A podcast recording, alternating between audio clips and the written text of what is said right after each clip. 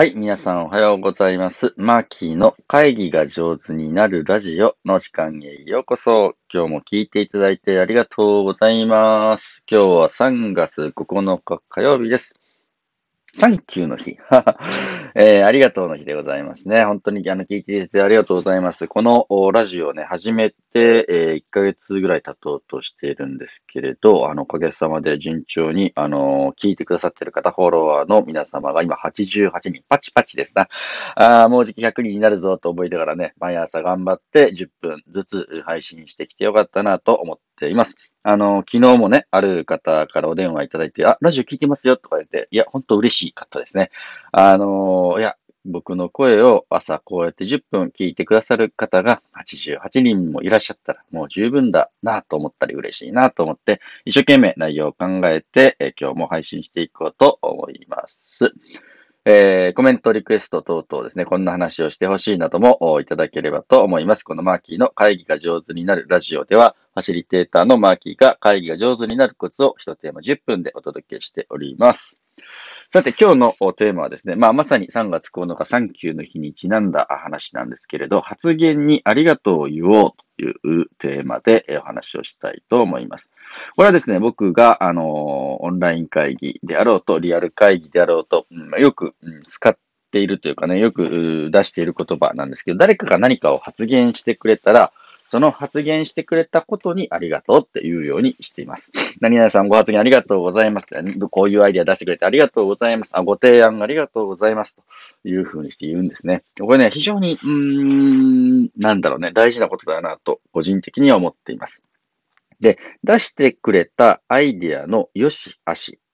はさておいて、ね、それが実現可能な提案かとかね、その組織を救う妙案かという話に入る前に、発言してくれたこと、それをね、出してくれたことにありがとうっていうのは、あの大事だなと思っています。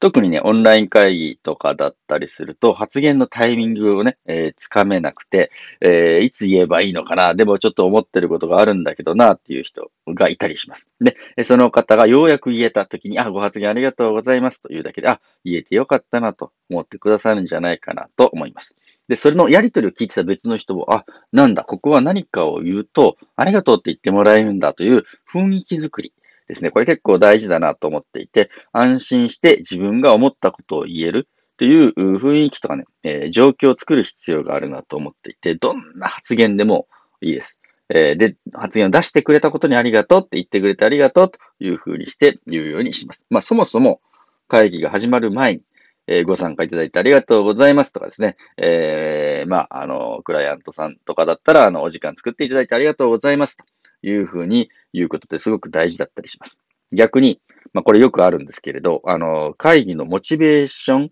が低い参加者。ね。なんでこんな会議に来なきゃいけないんだみたいな感じで、えーちょっとあんまり、あの、ポジティブに参加できていない方がもし見受けられたら、その方々には、あの、本当に、あの、時間作っていただいてね、えーご参加ありがとうございますというふうなことをお伝えしたりします。僕よくこれはやるんですけれど、えーあ、今日の参加者あんまり、あの、ポジティブじゃないなというか、その、モチベーション高く参加してないなと思ったら、皆さんに今日の参加のモチベーションを聞きますとわざと聞いたりしますね。あの、すごく、やる気満々だぜっていうふうに参加の方は、じゃあ、例えば親指をね、上の方に向けてください。やる気あんまりないよっていう方はですね、下の方に向けてもらって結構ですみたいな感じですると、結構ばらつきがあってですね、モチベーション高い参加者と、そうじゃない参加者がはっきりするんだね。で、もしも、モチベーションがそんなに高くない方が、ここにおいでになっている場合はですね、逆に考えてみると、あの、わかると思うんですけれど、皆さんが自分が行きたくもない会議に1時間とか2時間時間取られるって本当嫌なことだと思うんですね。なんでわしはこんなとこ座ってなきゃいけないんだという気持ちで、1時間2時間座るのも時間の無駄だし、自分のやりたいことやった方がいいし、でもね、まあ出ろと言われたから出てますみたいなものの場合は、本当にまあ嫌々ながら来てる時もあるわけです。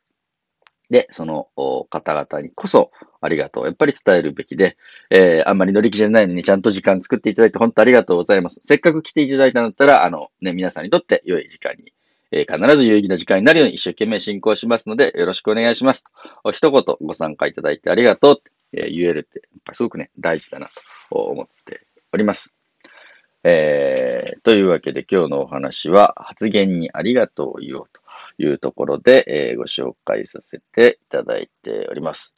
えー、今日もですね、えー、僕はオンラインの会議が3本ですかね、えー、ございます。え一つは、え全国組織ですね。これすごいんですけれど、北海道から沖縄までいろんな組織の人が参加するというやつが午前中あって。で、午後は大阪の、これね、ボランティア協会って言ってね、ボランティアをやってる、え組織のやつがあって。で、えー、その1時間後にすぐ四国ですね。えー、これは神山というところなんですけれど、四国の神山の仲間たちの会議の打ち合わせがあるというふうな感じで、今日も全国各地の皆様とご一緒にオンラインで繋がっていく時間を、まあ、楽しんでね、有意義に過ごしたいなというふうにして、えー、思っております。えー、そういった方々にも今日ご参加いただいて本当にありがとうございます。発言いただいてありがとうございます。時にね、クレーム